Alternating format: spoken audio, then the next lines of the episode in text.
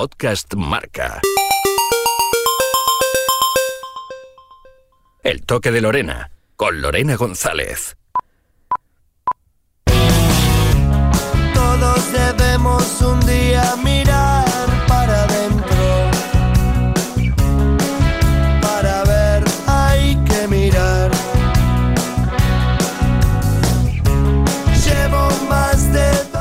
Durante décadas, algunos intelectuales han dado fuerza a la idea de que mm, cada vez parece más obsoleta, el fútbol y la cultura no casan, como si la pelota y todo lo que se genera alrededor de ella no fuese una de las potencias mundiales para transmitir y compartir cultura. El fútbol es toda una filosofía de vida o una religión, la más benévola, como escribía Manuel Vázquez Montalbán, que une y separa países, cuenta historias de lugares remotos, se escribe, se canta, se baila, se siente y se aprende. Es el reflejo de cualquier sociedad. Vestía de corto en el barrio, pero ¿por qué no también desde las vitrinas de los sabios? Como si la vida en sí no fuese un partido de fútbol, como si el fútbol no fuese literatura. Todo cuanto sé, con mayor certeza sobre la moral y las obligaciones de los hombres, se lo debo al fútbol, decía Albert Camus. Gracias al fútbol conocieron a los uruguayos en el mundo, creía Mario Benedetti. Juan Villoro, escritor mexicano, decía que el fútbol es la única parte predecible de nuestra vida. También escribieron sobre fútbol García Márquez, Eduardo Galeano, George Orwell, hasta el mismísimo Shakespeare. Existe el criterio generalizado entre editores, autores e incluso lectores de esos de altos estratos, que dice que escribir equivale a visitar los suburbios de la literatura. Yo no encuentro, y la busco, pero no encuentro una justificación para ese desprecio a un fenómeno social en el que están representadas casi todas las pasiones y miserias humanas. El amor, el desamor, el odio, el orgullo, la justicia, la injusticia, la solidaridad, la sed de venganza, el coraje, la ambición, la cobardía, el poder, es decir, los temas que inspiran a la mejor literatura. Escuchamos a Jorge Luis Borges en una entrevista para el programa argentino Gente, definiendo o tratando de definir lo que era para él el fútbol. Qué raro que no censura en Inglaterra su mayor pecado, que debería ser, bueno, la difusión de juegos tan estúpidos como el fútbol. Qué raro que nunca se critique eso, ¿no? Y el fútbol fue, como usted sabe quizá, bueno, fue severamente condenado por Kipling y, y- y- y por, y por Shakespeare en Hamlet. Sí, sí, those base football players, dice, esos bajos jugadores de fútbol. En una entrevista para La Razón en los años 70, Borges llegó a decir que no entendía cómo calaba tan hondo el fútbol si era un deporte innoble, agresivo, desagradable y meramente comercial. Pero el Nobel de la Literatura, Günter Grass, quien no solo se confesó hincha del Friburgo, que nunca pasó de la segunda división, pero se animó a leer incluso textos propios sobre fútbol en un estadio ante 25.000 personas. Y otro Nobel, el guatemalteco Miguel Ángel Asturias, explicó el origen uruguayo de la palabra hincha, que a mí me encanta, inspirada en un hombre que se ganaba la vida inflando neumáticos de bicicleta, hinchándolos, como dicen en el Río de la Plata, y los domingos era el que más sufría y eh, se dejaba el alma en la tribuna. Claro que literatura de fútbol. Os recomiendo Cerrado por Fútbol de Eduardo Galeano. El escritor uruguayo creía que el fútbol expresaba emociones colectivas. De esas pasiones habla este libro, pero personalmente yo me quedo con el fútbol a sol y sombra. Es bastante conocido, que es eh, para mí la mejor forma de poner lírica a todo lo que es el fútbol, desde el hincha hasta el árbitro. Hace definiciones maravillosas como esta. Así escribió sobre el fin del partido. La pasión más compartida. Un negocio vulgar y silvestre, una fábrica de trucos manejada por sus dueños.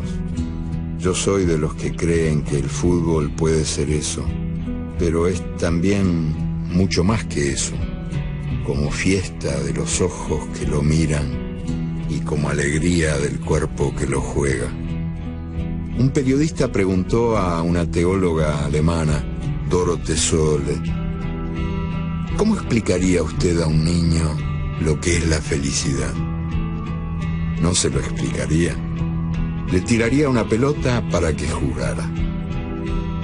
El fútbol profesional hace todo lo posible por castrar esa energía de felicidad, pero ella sobrevive a pesar de todos los pesares y quizás por eso ocurre que el fútbol no puede dejar de ser asombroso. Por más que los tecnócratas lo programen hasta el mínimo detalle, por mucho que los poderosos lo manipulen, el fútbol continúa queriendo ser el arte de lo imprevisto. Donde menos se espera, salta lo imposible. La historia oficial ignora al fútbol. Los textos de historia contemporánea no lo mencionan ni de paso en países donde el fútbol ha sido y sigue siendo un signo primordial de identidad colectiva. Juego, luego soy. Y yo me quedo con esa melancolía irremediable que todos sentimos después del amor y al fin del partido. Os voy a decir algunos otros libros que yo recomiendo si os animáis. Alineación indebida de Rafa Cabeleira, que es un resumen de una pasión por el fútbol como una forma de entender también el mundo. Dios es redondo de, Juan Villoro, que te atrapa con su ironía intentando explicar qué es eso que llena los estadios de pasiones cada semana con la Liga Española o, mundiales de por medio. El periodista argentino Dante Panseri fue el primero en publicar en Latinoamérica un libro sobre fútbol. Fue hace ya 30 años. Se llamaba Fútbol Dinámica de lo Impensado y resultó todo un éxito ya por entonces. La caja del fútbol, escrito por varios autores, que incluye tres volúmenes, son tres ensayos literarios que, profundizan en los lados más complejos del deporte rey. Mil cosas que debes saber sobre los mundiales de fútbol. En él participa Juan Ignacio Gallardo, nuestro director, y Rafael González Palienzae. Reúnen mil cosas que debes saber sobre los mundiales de fútbol, otras tantas historias curiosas, cientos de datos y anécdotas sorprendentes. Otro, por ejemplo, el de Aldas de una pasión esférica de Tony Padilla o el fútbol y poder en, la US de Stalin. También súper recomendado. Todo lo que ganamos cuando lo perdimos todo Eduardo Verdú. Y si queréis saber un poquito más, que no os quiero dar la chapa, me lo podéis preguntar. Ya sabéis que soy todo oídos en las redes sociales y, estaré encantada de poder fomentar un poquito la lectura. Porque la lectura aunque creamos que no, pero nos ayuda en todas las facetas de nuestra vida. Leer es para la mente lo que el ejercicio físico es para el cuerpo. Esta frase de Geoff Addison, un ensayista, poeta y guionista inglés del siglo XVII, eh, se suma a, las creencias y a los estudios que se han dado más adelante, como que leer agudiza la astucia, estimula el intercambio de información y conocimiento, la costumbre continua de leer retarda la aparición de los síntomas de demencia, como el Alzheimer, estimula la percepción y la concentración, durante la lectura se activan regiones cerebrales que propician procesos de imaginación, leer una novela aumenta la función cerebral durante días, ayuda a reducir el estrés, a dormir mejor. Se ha encontrado que las luces brillantes de los, de los objetos electrónicos, de los móviles, indican al cerebro que es hora de despertar y sin embargo la lectura de un libro bajo una luz tenue tiene el efecto opuesto y pone a nuestro cerebro en modo descanso. Empatía y sensibilidad, es decir, si leéis es más probable que seáis capaces de empatizar mejor con la lucha de otras personas. Y está, científica científicamente demostrado que los libros de autoayuda logran combatir la depresión en todas sus etapas. Y los lectores, yo estoy también muy convencida, poseen una mente más abierta. Los estudios han encontrado también que las personas que leen regularmente producen más materia blanca en el cerebro y aprenden más. Por ejemplo, hablar un idioma. Y hablar el idioma de donde se vive y se trabaja o donde se juega al fútbol es casi la regla número uno para lograr una buena adaptación al lugar. Una serie de beneficios que algunos, pocos, han sabido adaptar a su vida de futbolista, profesional o entrenador. ¿Cuántas veces además hemos oído eso de saber leer un partido? Son pocos, pero los hay. Hemos tenido que buscar bastante, pero hemos encontrado a esos futbolistas o entrenadores que sí que leen. Y en ese top ten está Santi Solari, que ya en su etapa de jugador se le podía ver con un libro de Borges bajo el brazo, ni más ni menos. De su faceta como escritor también podemos hablar, aunque fuese durante años como columnista en el país y que ha dejado algunas para enmarcar. Fue siempre capaz de unir el fútbol, el periodismo deportivo y la literatura de forma sutil, cuidada y bastante fluida. Juan Mata ha dicho que leer le permite desconectar y aprender, que es un apasionado de los libros sobre todo del escritor japonés Haruki Murakami y el, bueno, uno de sus libros favoritos es el de Tokyo Blues. Esteban Granero es otro futbolista atrapado por la literatura, lee de todo y entre sus autores favoritos están Valle Inclán, Gil de Viezma, Bukowski, Kafka o Miguel Hernández, casi nada. lo dice también en redes sociales, anima a recomendar, lo mismo que hace Arbeloa con algunas novelas históricas. Cristian Álvarez, el portero argentino ex del español ahora en el Zaragoza, conjuga el fútbol con las artes. Se apasionó por la lectura con Steinbeck y su novela Las uvas de la ira, con Germán Hesse y El lobo estepario. Lee a John Fante con Espera la primavera, Bandini o Preguntar al polvo y se declara fan de Bukowski. Xavi Alonso es otro enamorado de la literatura, lo ha reconocido ya en más de una ocasión. Se queda con la novela negra. Dice que dentro del fútbol se lee más de lo que se piensa, que hay un mito con ese, eh, que la gente pone muchas etiquetas a los futbolistas y que suele leer prensa escrita, revistas, novelas y biografías. Oliver Torres, el chico de Loporto, antes en el Atleti, que empezó a estudiar periodismo, eh, bueno, pues lo hemos visto en alguna ocasión también con, con libros que le acompañan a los entrenamientos, El monje que vendió su Ferrari de Sharma o Los cínicos no sirven para este oficio de Kapuczynski. Quique Sánchez Flores en una entrevista para Marca me contó que la lectura le servía como parte del entrenamiento. En ese momento estaba leyendo El buzón del tiempo de Mario Benedetti y había terminado justo El, el payaso que en ti y Once anillos de Phil Jackson. A mí me gusta especialmente el caso del Athletic porque es el único club con un club de lectura desde hace ya cuatro años. Miquel Valenciaga apenas había leído tres libros en toda su vida cuando decidió apuntarse a este club de lectura. Un profesor le propuso leer la novela Muse, Lo que mueve el mundo, que es en castellano, y decidió compartir su lectura con 40 alumnos. Cualquier jugador se puede apuntar como voluntario, se le ofrece un libro y eso sí, tiene que comprometerse a leerlo en un mes y después comentarlo. Ernesto Valverde también lo ha hecho es una apasionada de la literatura, la fotografía, la música y leyó en, esta fundación La educación de un ladrón de Edward Bunker. Gurpegui, que estuvo en el Athletic, compartió la lectura Los surcos del azar de Paco Roca. Y otra buena idea que ha tenido la Liga, en este caso la Liga de Fútbol Profesional, cuando se sumaba al plan de fomento de lectura mediante un convenio con, con la Secretaría de Estado de Cultura, y vamos a escuchar un vídeo donde se ven a reconocidos futbolistas de la Liga Española, bastante llamativo, en el que son ellos los que responden a un periodista con extractos de libros. Ahora conectamos con zona mixta para escuchar las declaraciones de los jugadores. ¿Qué sensación os queda después del partido? Siento como una necesidad de decirte que yo contigo he sido más feliz de lo que los libros dicen que se puede. Aquellos rostros pálidos estaban iluminados con el amanecer de un nuevo futuro. No todos los que vagan están perdidos. Nunca olvides lo que eres. Haz que sea tu fuerza.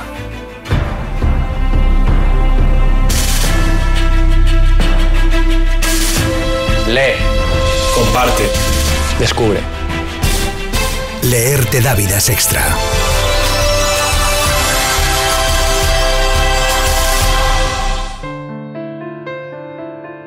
Hayamos escuchado a Mercado, a Granero, a, Saúl Níguez en ese vídeo. En la Masía del Fútbol Club Barcelona también se creó un taller de lectura y escritura, pero la actualidad no está en funcionamiento. Y a mí siempre me ha encantado saber que Tavares, el veterano seleccionador de Uruguay, al que conocen como el maestro, fue el artífice de la creación de la nueva ciudad deportiva de la selección charrúa. Y entre las primeras cosas que pidió fue la construcción de una biblioteca tanto para los jugadores de la absoluta como de las inferiores, y considera la educación como la base para el proyecto que crece desde hace ya más de una década. Y nos vamos a Uruguay para escuchar a Daniel Baldi, que es un exfutbolista uruguayo, estuvo en, Peñarol, entre otros equipos, y siempre le gustó escribir. También durante su etapa ya como, como jugador se animaba a sentarse y, y, escribir. Ya tiene más de 20 novelas. La más famosa es la llamada Mi Mundial, que se llevó incluso al cine. Y en el toque de Lorena cuenta por qué se debe leer. Para mí el fútbol está plagado de historias. De hecho, Todas mis novelas o la mayoría de ellas tienen algún anclaje o algún disparador en el fútbol. El fútbol es un.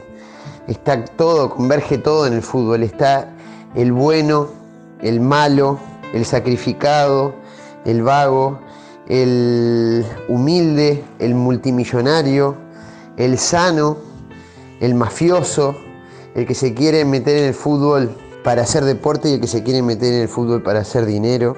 Yo creo que el fútbol es una fuente inagotable de historias de cualquier género, de cualquier tipo, y bienvenida sea la literatura en el fútbol porque necesitamos mucho de ella para poder expresar este, la, magia y lo que nos encandila fin de semana tras fin de semana. Hoy Baldi es además gerente de la Fundación Celeste, creada por futbolistas del proceso Tavares, para ayudar al encuentro entre el deporte y algunos valores que, a veces parecen en, en Uruguay incompatibles o en el mundo entero. Para él lo tiene clarísimo. Fútbol y literatura siempre unidos. Eh, creo y considero firmemente que la lectura es muy importante para cualquier persona, pero en este caso, centralizándome en el futbolista, considero que es vital. Del 100% de los niños que comienzan a jugar al fútbol y que sueñan con llegar a vivir de este deporte, llegan a lograrlo menos del 1%. De modo que si inculcamos la lectura desde los inicios de las carreras de estos chicos, se hará mucho más fácil después cuando se den cuenta y les llegue la hora de, tener que dejar el, sueño de, ser, de transformarse en futbolista profesional, se les va a hacer mucho más fácil poder desempeñarse en cualquier otra actividad. La lectura no tiene nada contraproducente, al contrario, te desarrolla el vocabulario, te ayuda a expresarte, a ganar autoconfianza, a poder escribir mejor, ni que hablar. Para aquellos que sí logran llegar a, transformarse en futbolistas profesionales, ni que hablar que es algo valiosísimo, porque primero que nada hoy día los futbolistas tienen que lidiar con un montón de, temas este, legales que giran en torno a él, como derechos de imagen, como representantes, como firmas de, ropa y de diferentes productos que, quieren utilizarlos para hacer llegar su marca y están permanentemente en contacto con, con contratos, con lecturas, que tienen que saber bien y estar muy atentos a lo que van a firmar. Y si no desarrolló el hábito de la lectura, no tiene incorporada la lectura, se le va a ser muy difícil poder discernir qué es lo que le sirve y qué no pero también porque eh, van a, terminar la carrera muy temprana edad y la vida continúa. Y pueden haber hecho mucho dinero, pero el dinero es una partecita mínima de la vida. Eh, la, vida continúa y hay un montón de jugadores de fútbol que terminaron su carrera, hicieron dinero y no saben qué hacer con su vida y eso es bastante triste. Y la lectura, el hábito de la lectura, el poder desempeñarte en diferentes, en diferentes áreas de la vida y no solo corriendo detrás de un balón, logra que después puedas ser técnico, trabajar en relación con el fútbol, en una selección, en un equipo de fútbol, en el periodismo, que requieren sí o sí de que hayas tenido cierta formación y eso va pura y exclusivamente en relación con la lectura. Nos creemos que los jugadores de fútbol no salen de las redes sociales o de algún libro sobre deporte, alguna biografía, pero hay excepciones.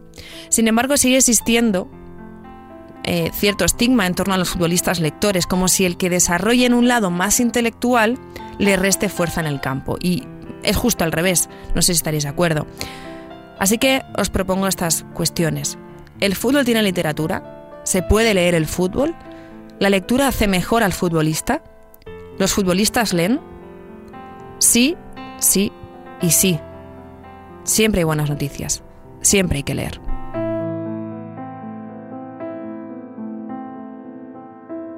Podcast Marca.